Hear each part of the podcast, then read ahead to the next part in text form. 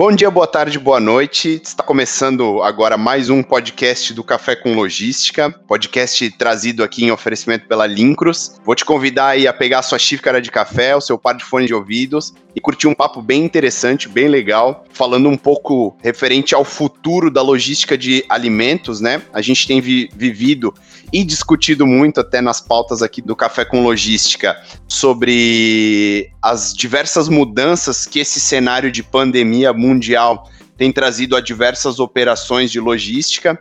E o papo de hoje ele está bem relacionado à logística de alimentos, né?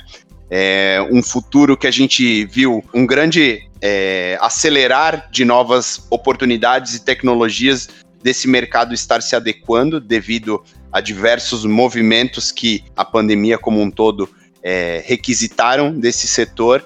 E eu estou aqui para conversar conosco o Diogo Sales, ele nada mais nada menos é que o gerente de logística da Camil Alimentos, uma grande empresa aí de alimentos e grãos aí do, do mercado nacional. Ele tem bastante conhecimento e tem vivenciado muito essas mudanças que o setor de logística de alimentos tem sofrido nos últimos tempos. E ele vai estar aqui para compartilhar um pouco conosco.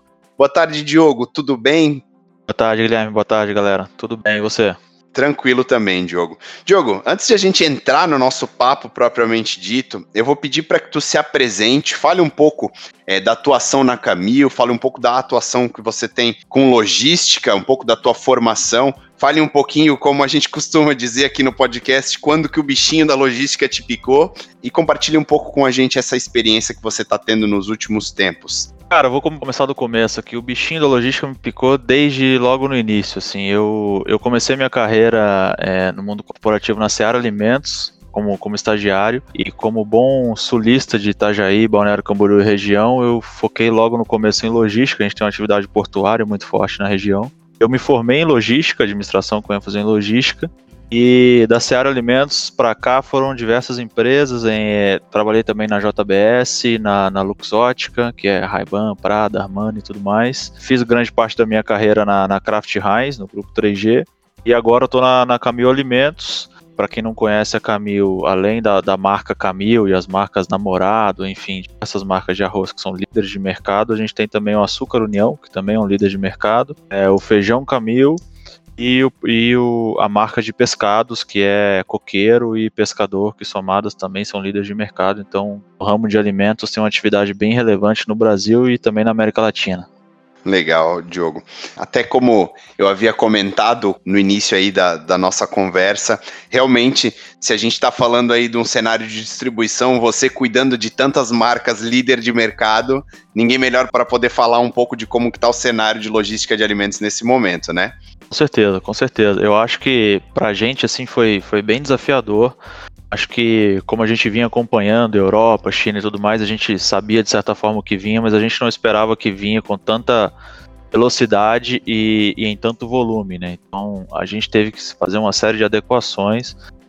É, obviamente um comitê de crise para entender quem, quem deveria operar, quem não deveria operar, mas uma responsabilidade com o mercado de não parar nenhuma fábrica e nenhum centro de distribuição e gerenciar bem de perto a nossa gente, garantir que estava tudo operando e de ponto de vista de modal e método de logística, a gente teve que repensar várias coisas. A velocidade de abastecimento com que a gente teve que responder ao mercado foi incrivelmente superior do que a velocidade que um setor de alimentos geralmente coloca é, seu produto. A gente geralmente tem um estoque relevante nos nossos principais clientes nos grandes atacados e varejos do mercado, né? Então, geralmente o ponto de reposição ele não é tão agressivo, mas o ponto de ruptura e de, e de venda começando por São Paulo e depois foi para Rio. A gente viveu agora no Nordeste, Norte, estamos passando pelo mesmo, pelo mesmo momento.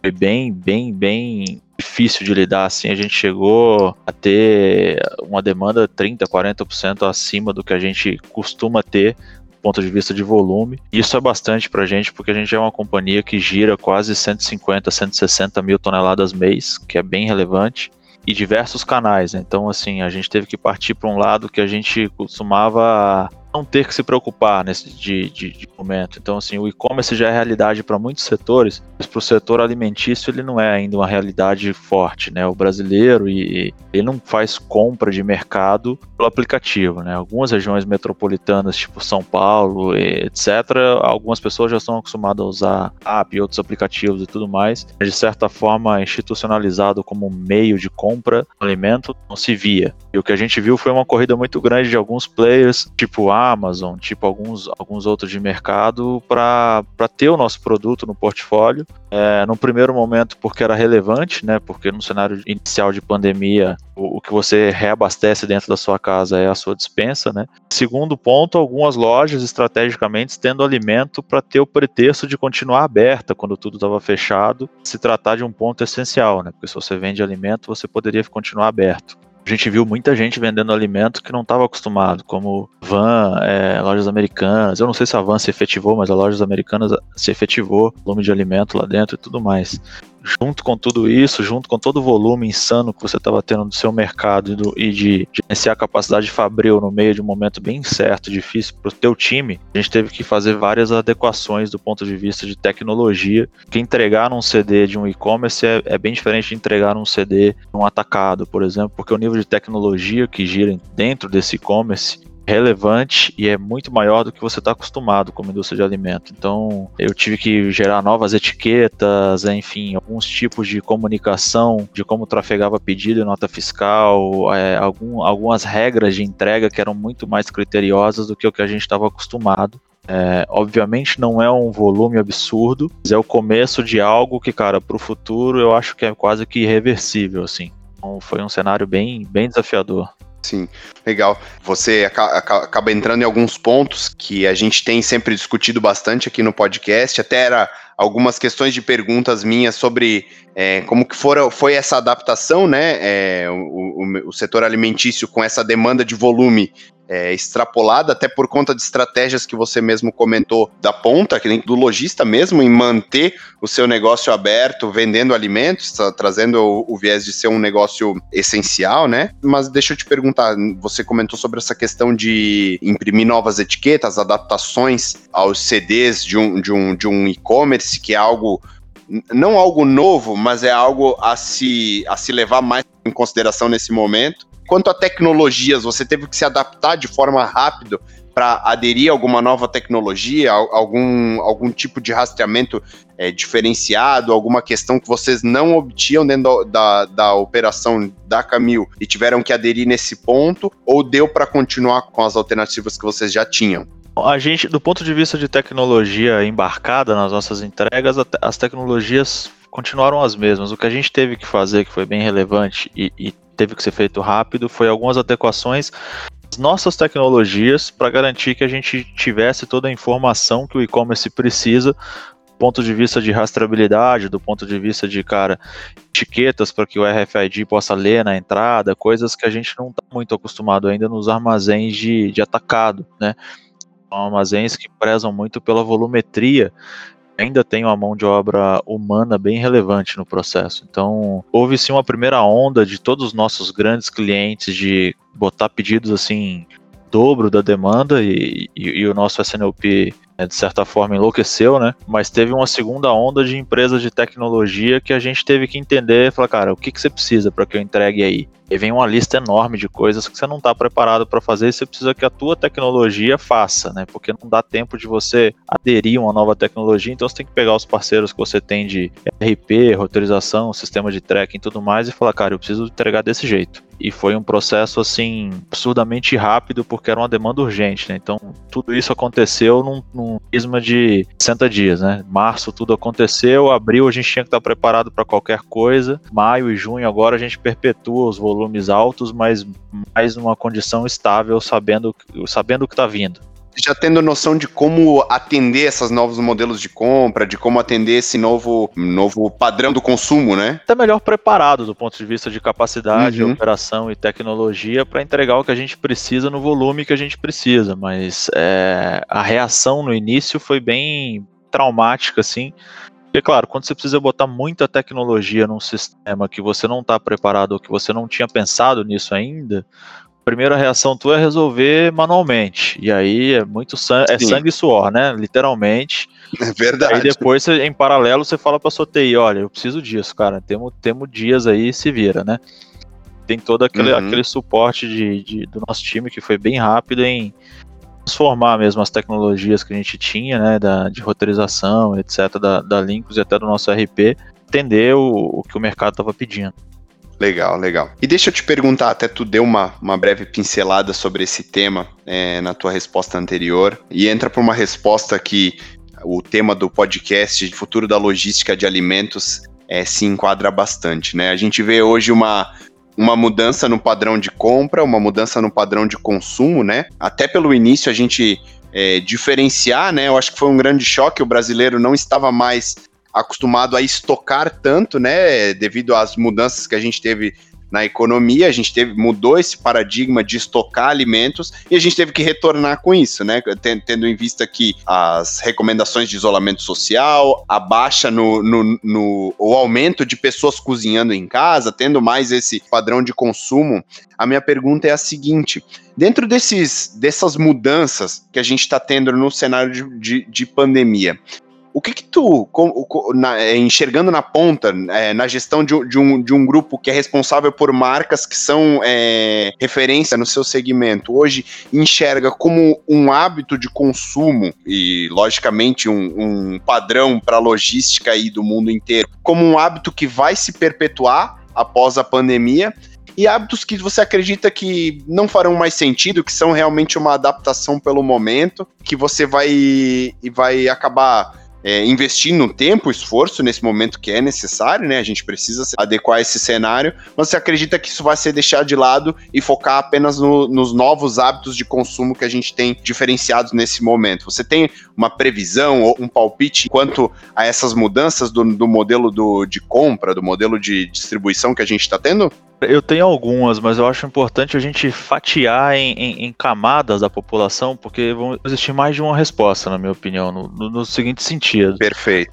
Eu acho que a gente vai viver um momento em que as pessoas com um certo nível de classe, né, classe média alta, aprenderam a confiar na tecnologia para fazer compras do tipo frutas, alimentos, etc. Uhum. Essa pessoa ela não vai, ela não vai voltar a, a, consumir mercado fisicamente como ela fazia antes, porque ela entendeu que ela pode fazer isso de maneira rápida, 5, 10 minutos, confiança de que em 40 minutos, uma hora isso vai estar na porta dela e o que ela paga por isso é um frete de 6 reais. Uhum. Esse consumidor, ele dificilmente ele vai voltar a ficar fazendo compras em mercado, onde a gente tem que entrar, estacionar, se deslocar. Cidade como São Paulo, essa, esse é um passeio de horas, né? Sim. Eu acho que essa parcela da população tem que ser olhada com bastante carinho, porque eu acho que o e-commerce veio para ficar é essa galera. Porque existe também um lado de a gente vai sair dessa com, cara, né? Se tudo der certo, entre 20 e 25 milhões de desempregados, e isso não pode ser esquecido. Então, eu acho que um movimento que já acontecia no mercado e para essa galera de baixa renda vai continuar acontecendo é, cada vez mais eles vão consolidar para as coisas um único local que tem uma porcentagem de rentabilidade e de preço atrativa, que são os grandes atacados que a gente chama hoje no Brasil de atacarejo, né? Que são os grandes atacados com lojas suficientemente grandes e bonitas para suportar a população de pessoa física comprando é, e é um atacado meio varejo, né? Sim. Então, essa galera eu acho que vai ganhar uma força relevante, porque ali você compra tudo que você precisa mais barato. E eu acho que o mercado que vai ter que se reinventar e que entender como ele pode se rentabilizar é o mercado de, de pequenos mercados de bairro. Geralmente ele tem um preço, ele tem um preço maior, né? ele tem uma logística mais cara, ele tem uma operação não tem tanta escala quanto o grande varejo, esse cara ele pode sofrer. É, ele tem a, a, galera da classe média não vai mais querer ficar indo no mercado e ele vai ter a galera da classe baixa que não vai conseguir ir nesse mercado porque o preço dele é acima, porque o atacado coloca competição. Uhum. É mais ou menos isso. Então acho que a gente tem que trabalhar nas duas pontas. Assim, eu acho que o Brasil ele é, é feito de várias camadas e várias regiões e, e, enfim, são vários países dentro de um só.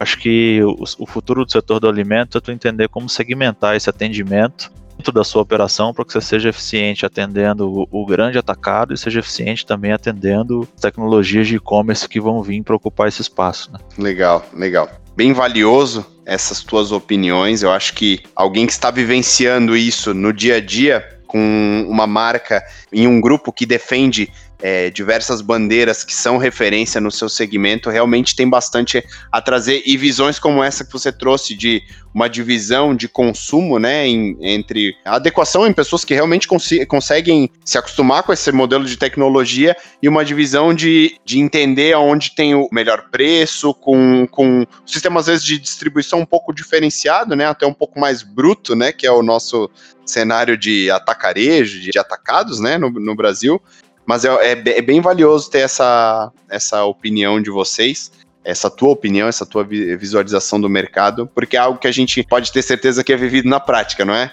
Com certeza, com certeza. E acho que, que como consumidor, acho que todo mundo em casa está passando um pouco por isso, né? Então, é, eu, eu sou um cidadão da cidade de São Paulo, então eu já sou acostumado a consumir tecnologia, porque aqui logística do teu dia a dia diferencia do quanto você tem de tempo livre, né? Mas eu acho que outras cidades estão experimentando isso. E, e no momento que você começa a perceber que, cara, você pode receber comida na sua casa com livro de qualidade ok, sem um frete abusivo, não tem mais para que você ir no mercado se você está falando só em reposição. Você vai no mercado de vez em quando quando você quer novidade, quer conhecer algo novo. Para repor a sua dispensa já não faz mais sentido, né? Você já sabe o que necessita, então adere a esse novo modelo. Exatamente. Muito legal, Diogo. Te agradeço muito pela pelo teu, tua disponibilidade de estar conversando um pouco com a gente.